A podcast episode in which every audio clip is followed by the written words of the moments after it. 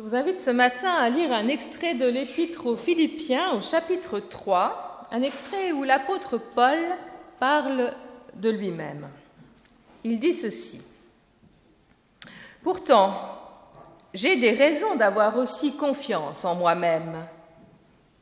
Si un autre croit pouvoir se confier en lui-même, je le peux davantage, moi. Circoncis le huitième jour, de la race d'Israël, de la tribu de Benjamin, hébreu, fils d'hébreu, et pour la loi pharisien, pour le zèle persécuteur de l'Église, pour la justice qu'on trouve dans la loi devenue irréprochable. Or, toutes ces choses qui étaient pour moi des gains, je les ai considérées comme une perte à cause du Christ. Mais oui, je considère que tout est perte en regard de ce bien suprême qu'est la connaissance de Jésus-Christ, mon Seigneur. À cause de lui, j'ai tout perdu. Et je considère tout cela comme ordure afin de gagner Christ et d'être trouvé en lui. N'ayant pas ma justification à partir de la loi, mais à partir de la foi au Christ, la justice qui vient de Dieu et s'appuie sur la foi. Il s'agit de le connaître, lui, et la puissance de sa résurrection, et la communion à ses souffrances, de devenir semblable à lui dans la mort, afin de parvenir, s'il est possible, à la résurrection d'entre les morts. Non que j'ai déjà obtenu tout cela ou que je sois déjà devenu parfait, mais je m'élance pour tâcher de le saisir, parce que j'ai été saisi moi-même par Jésus-Christ.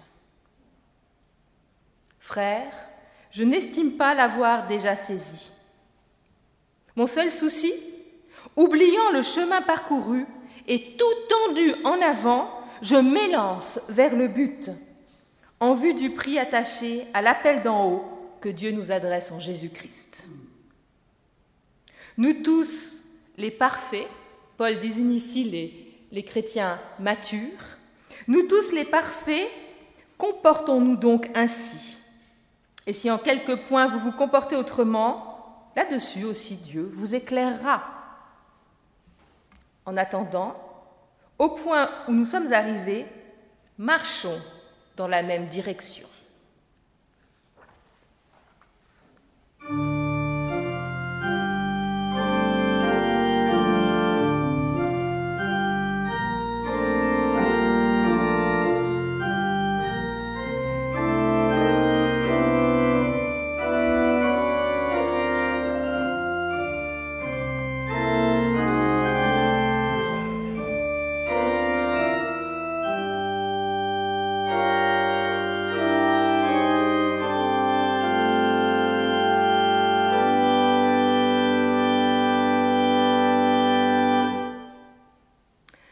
La semaine dernière, alors que je me rendais au culte à Saint-Pierre, à l'occasion de l'assemblée de l'Église, je goûtais pour une fois au fait d'aller au temple comme paroissienne. Et alors que je marchais d'un bon pas vers la vieille ville, je croisais des joggeurs. Et je me disais que finalement, assister au culte, c'est comme aller faire du sport. Il faut toujours se motiver pour y aller, mais après, on se sent bien. Oui, entretenir sa vie de foi demande de faire des efforts. Alors je ne vous parle pas euh, de l'effort pour atteindre notre salut, Dieu s'en charge. Je vous parle de l'effort que nous devons faire pour rester fidèles, vous savez, à ce saisissement, à ce mouvement premier qui fait qu'un jour, nous avons passé le seuil de l'Église. La foi, c'est comme une rencontre amoureuse. Il y a toujours un mouvement premier, qui parfois est comme une sidération, une évidence. Parfois, cela s'inscrit plutôt dans le temps, et plus nous découvrons une personne, plus l'attachement grandit en nous. Alors de même, pour certains, eh bien, la foi est de l'ordre du coup de foudre, pour d'autres, eh bien, c'est un questionnement qui s'est peu à peu transformé en conviction et en confiance. Et bien que ce soit l'amour que nous portons à une personne ou, la foi en Dieu, nous pouvons toujours décider de nourrir cette relation ou pas. Nous le savons bien, il existe des amours sans lendemain, comme des élans spirituels qui ne s'inscrivent pas dans la durée. Mais si nous souhaitons nourrir cette confiance en Dieu avec persévérance, si nous voulons vivre cette alliance de confiance et d'espérance qu'il nous offre, si nous voulons vivre cette alliance au fil du temps, eh bien cela nous demandera un engagement et des efforts. Et si nous voulons aussi bien partager notre foi avec d'autres, alors il faudra redoubler d'efforts. Car notre foi ne devra pas seulement passer au creuset du temps, mais également passer au creuset de la vie en communauté. Choisir de partager sa foi avec d'autres, ce n'est jamais choisir la facilité. Comment accorder le mouvement intérieur de sa propre foi à celui des autres? Nous vivons, rarement au même rythme et nos besoins et nos désirs sont si différents. Si nous croyons en un seul Dieu, si nous voulons suivre le Christ, si nous voulons lire ensemble les Écritures, bien nous savons bien que nous avons toutes et tous des visions de Dieu différentes, des conceptions de la suivance du Christ différentes et des compréhensions de la Bible parfois totalement divergentes. Et c'est ainsi que nous devons faire équipe, faire communauté. Imaginez donc le rôle de vos pasteurs, à la fois coach et arbitre, devant composer avec la singularité de chacune et de chacun et proposer une vision commune. C'est la situation de Paul alors qu'il écrit aux Philippiens. Dans un souci pastoral, il essaie d'encourager les Philippiens à l'unité, et il les exhorte à poursuivre leur course, leur marche commune, comme lui, l'apôtre, le fait. Ainsi, le texte que nous venons d'entendre est un appel à rester personnellement et en communauté dans l'élan de la foi. On pourrait dire que l'important est de rester en mouvement. Voici l'effort auquel il faut consentir. Accepter qu'être chrétien, c'est vivre au cœur du mouvement de la vie et consentir à ce mouvement et épouser ce mouvement. La religion, nous le savons, est un cadre donné hein, qui évolue souvent lentement. Par contre, la quête spirituelle est un mouvement permanent et parfois surprenant. C'est que c'est une course jamais achevée, jamais finie. Nous ne sommes jamais arrivés. Même l'apôtre Paul, qui se donnait cœur et âme à son ministère et à la cause du Christ, restait dans cette tension du pas encore, pas encore. Ainsi, l'existence chrétienne est dynamique, relationnelle, elle est en perpétuel devenir. Il y a quelques minutes, j'évoquais ce saisissement premier qui est la naissance de la foi en soi. Dans ce texte, Paul nous dit qu'il a été saisi par le Christ. Il est entré dans une compréhension existentielle de sa mort et de sa résurrection. Et Paul vit toujours de ce saisissement, de cette révélation à l'intime de lui-même. Et saisi par le Christ, il a été dépouillé, il a été dessaisi de tout ce qui faisait de lui un homme de privilège, un religieux honorable, un homme reconnu qui faisait tout bien. Tout cela n'a plus d'importance pour l'homme qui maintenant s'est lancé dans la course, laissant tout cela derrière lui, tendu vers le Christ, tendu vers son avenir, qui n'est plus lesté par les croyances anciennes, les appartenances au passé. On pourrait dire que pour Paul, eh son identité de croyant repose moins sur son héritage religieux que sur ce mouvement de confiance dans lequel il s'inscrit maintenant. Et sa force, sa puissance, il l'épuise non pas dans ses racines qui plongent dans le passé, mais il puise cette force, cette puissance dans l'arrachement à sa terre d'origine, dans cet élan, dans cette tension vers ce qui est à venir. C'est dans la course qu'il renouvelle sa foi, c'est dans l'effort qu'il renouvelle ses forces. C'est dans cette détermination à aller de l'avant qu'il arrive à conserver sa vitalité. Et pourtant, Paul, quand il écrit tout cela, Paul est emprisonné et il est au cœur de l'épreuve. Mais le mouvement intérieur de sa foi n'est pas entravé par ces circonstances difficiles. Et alors qu'il écrit à la communauté de Philippe, eh bien, il souhaite les entraîner dans ce mouvement. Il leur demande de devenir à leur tour des coureurs pour le Christ. Il les encourage à être des athlètes pour la foi. Ce qui veut dire qu'il les encourage à vivre l'arrachement au connu, qu'il les encourage à risquer le déséquilibre. Marcher, marcher à la suite du Christ, courir pour l'Évangile, répondre à l'appel d'en haut. C'est se dessaisir de ses sécurités pour vivre un déséquilibre qui peut être aussi créatif que désécurisant. Le déséquilibre fait partie de la vie. Et nous en faisons l'expérience à chaque fois que nous faisons un pas en avant. Notre pied quittant le sol nous sommes là, nous marchons, mais avant de le poser en avant, eh bien notre jambe est en l'air. Hein. On passe de la phase d'appui à la phase qu'on appelle la phase oscillante, puis nous reprenons appui. Si marcher à la suite du Christ, rester dans la course, c'est accepter d'osciller.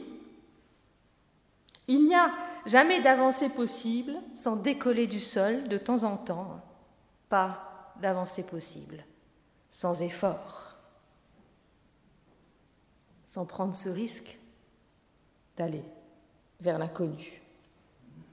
Eh bien, aux croyants, il est demandé de vivre en tension entre appui et oscillation, entre enracinement et déséquilibre, entre tradition et vie de l'esprit. Mais nous ne sommes pas tous des athlètes et la vie étant parfois un parcours d'obstacles, il arrive que nous n'en sortions pas tout à fait indemnes et notre corps nous le rappelle. Il arrive que nous voudrions piquer un sprint ou courir un marathon et nous nous retrouvons avec des béquilles ou un relateur. Terrible hiatus hein, entre ce que désire l'esprit et ce que peut encore le corps. C'est le propre même de notre condition humaine. Nous ne pouvons pas toujours marcher, courir au rythme de ce désir qui nous habite. Mais si nous ne sommes pas tous des athlètes, je crois que nous pouvons toutes et tous prendre soin de ce désir qui nous habite et veiller sur ce mouvement intérieur qui n'est pas dépendant des maux du corps, qui n'est pas dépendant de nos marasmes émotionnels. Il y a une partie de nous qui peut toujours rester dans la course. Car tant que nous savons après quoi nous courons, tant que nous savons quel est le sens profond de notre existence, tant que nous sentons que nous ne nous sommes pas trompés de couloir en entamant notre course, nous pouvons rester dans le mouvement du désir de vivre. Et c'est ce mouvement que soutient la vie de l'Esprit de Dieu en nous. Et il est tellement important de prendre soin de ce mouvement intérieur, de cet élan vital qui nous habite, et de cette force qui peut résister à toutes les conditions extérieures. Il est tellement important de prendre soin du feu de la foi ce feu qui s'anime, ce feu qui se ranime dans l'attention et dans le désir de vivre à l'horizon de l'espérance résurrectionnelle. Dans le passage que nous lisons ce matin, Paul fait l'expérience hein, de cette mise en tension de sa foi, d'un côté assumer tout ce qu'il a à vivre et en même temps laisser poindre au cœur de ce qu'il faut vivre l'espérance d'autre chose. Autre chose que ce qui nous ralentit, autre chose que ce qui nous alourdit, nous entrave, nous tue à petit feu, nous entraîne dans la paralysie. L'espérance résurrectionnelle, c'est l'espérance d'un éveil toujours possible, d'un désir toujours vivant, d'un amour de la vie persistant.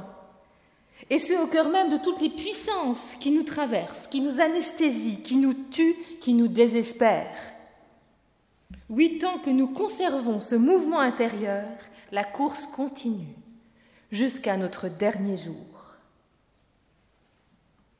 Vous le voyez, parler de résurrection et d'éveil, s'effrayer avec la mort et la souffrance. Et parler de course, s'effrayer avec l'immobilisme et la paralysie. Nous sommes toujours dans ces tensions. En parlant d'immobilisme, je me demandais pourquoi tant de personnes sont-elles déçues des communautés ecclésiales. Peut-être que vous avez vous-même parfois vécu de telles déceptions. Eh bien, je crois que c'est à cause de l'esprit d'inertie qui règne souvent dans les paroisses, dans les communautés d'Église. Cette déception vient souvent de cette puissance de l'immobilisme qui se cache derrière une compréhension faussée de la fidélité à la tradition. Alors imaginez un jeune athlète. Il habite Champel ou ailleurs, un quartier de Genève. Il goûte aux joies de la course, il découvre cette joie. Il a envie de faire de la compétition et donc il décide de rejoindre le club sportif de son quartier. Le voilà qui arrive, qui se change dans les vestiaires, et il se rend sur le stade, quittant les odeurs de transpiration pour le grand air. Et là, porté par l'envie de rencontrer d'autres sportifs, il se rend vite compte qu'en effet, oui, les membres du club transpirent beaucoup, ils s'agitent, ils font beaucoup d'efforts, mais personne ne court. Alors tout le monde a revêtu sa tenue de coureur, mais l'un ramasse des déchets par terre, l'autre s'efforce de réparer son chronomètre. Dans un coin, assise dans les gradins, une femme s'écide à mettre à jour la liste des membres du club. Une autre réceptionne un carton de flyers. Et une équipe de trois personnes se demande s'il ne faudrait pas refaire le revêtement des pistes. Assis sur un tabouret près de la buvette, le responsable du club écrit un article sur les bienfaits de la course. D'autres boivent un café en devisant sur les dernières nouvelles du monde, et on voit quelques enfants qui s'empiffrent de barres énergisantes et de sodas dans ce temple du bien-être. Notre jeune athlète décide quand même de s'échauffer et de s'élancer dans la course. Les autres le regardent et commencent à critiquer sa manière de courir, le rythme de sa foulée, les couleurs un peu trop criardes de sa tenue. Mais que fait-il à courir ainsi alors que nous avons tant besoin de bénévoles pour prendre soin du stade? Alors après cette expérience, le jeune athlète quitte le stade tout triste et se remet en quête d'un autre lieu où il pourra enfin partager sa passion et courir avec d'autres. Vous l'avez compris, ce jeune athlète est l'image d'un croyant en quête de spiritualité qui arriverait dans sa paroisse de quartier, dans un lieu où l'on fait toujours beaucoup d'efforts hein, pour maintenir ce qui a toujours existé, pour entretenir ce qui est, en oubliant le cœur de la foi, le mouvement de la vie. je crois que toutes les paroisses, toutes les institutions d'Église sont à la merci d'une force d'inertie qui les détruit et qui finit par les déspiritualiser. Et qui finalement les pousse à juger ou à exclure celles et ceux qui viennent avec un haut désir de spiritualité. Sommes-nous conscients que parfois nous avons arrêté de courir? Alors pour rester ouverts aux autres, N'oublions jamais que nous sommes là pour prendre soin du mouvement subtil de la vie, de la dimension spirituelle de notre être. Nous sommes en paroisse, là, nous sommes, nous existons pour célébrer la vie, pour transmettre la confiance qui nous habite, pour rester proches de celles et ceux qui ont du mal à garder le rythme. Nous sommes là pour courir ensemble et entraîner d'autres dans notre course. Et c'est ensemble que nous pouvons le faire. Attardons-nous maintenant sur le dernier verset de notre texte. Dans la traduction de la Tobe, je vous ai lu ceci. En attendant, au point où nous sommes arrivés, marchons dans la même direction. Donc ce qui unirait une communauté, ce serait donc une direction, une vision commune. Hein. J'ai toujours compris ce verset ainsi. Mais ici, la traduction nous fait passer à côté du sens du texte, qui ne dit pas cela. En grec, Paul utilise un verbe d'origine militaire, stoikeo, qui signifie être aligné ou marcher en rang. Donc il s'agit donc comme une, armée de marcher ensemble, on pourrait dire de, se serrer les coudes, hein, de marcher alignés. On devrait donc plutôt traduire ce verset de cette manière au point où nous sommes arrivés, marchons dans la même ligne. Cette exhortation est intéressante, cette exhortation de Paul. Ce qui unit ici la communauté, c'est bien sûr cette course vers le Christ, mais c'est aussi de rester sur la même ligne, de se serrer les coudes, de marcher, de courir au même rythme. Parfois, nous ne savons pas quelle direction prendre, parfois il est difficile de faire des choix pour l'avenir, et nous sommes dans l'incertitude. Ce sont des périodes de discernement et notre paroisse traverse typiquement une de ces périodes de discernement. Mais même si aujourd'hui la direction à prendre pour les années qui viennent n'est pas claire, nous pouvons continuer à avancer unis sur la même ligne, unis dans un même mouvement, unis dans le désir d'avancer vraiment ensemble. Ensemble, au même rythme, prenant soin des uns et des autres, en aidant ceux qui boitent, en soignant ceux qui se sont fait des claquages, en encourageant ceux qui sont fatigués, mais en encourageant aussi ceux qui ont tellement d'énergie qu'ils voudraient accélérer le rythme. À nous d'avancer ensemble, de partager l'eau vive et la nourriture énergisante de l'Évangile à nous de redécouvrir la joie d'être une équipe. Cette joie qui qualifie si souvent la vie de foi dans l'épître aux Philippiens. Alors oui, vivre sa foi demande des efforts, mais c'est une source de joie. Alors que cette joie nous anime, que cette joie devienne contagieuse, que cette joie soutienne notre course commune. Amen.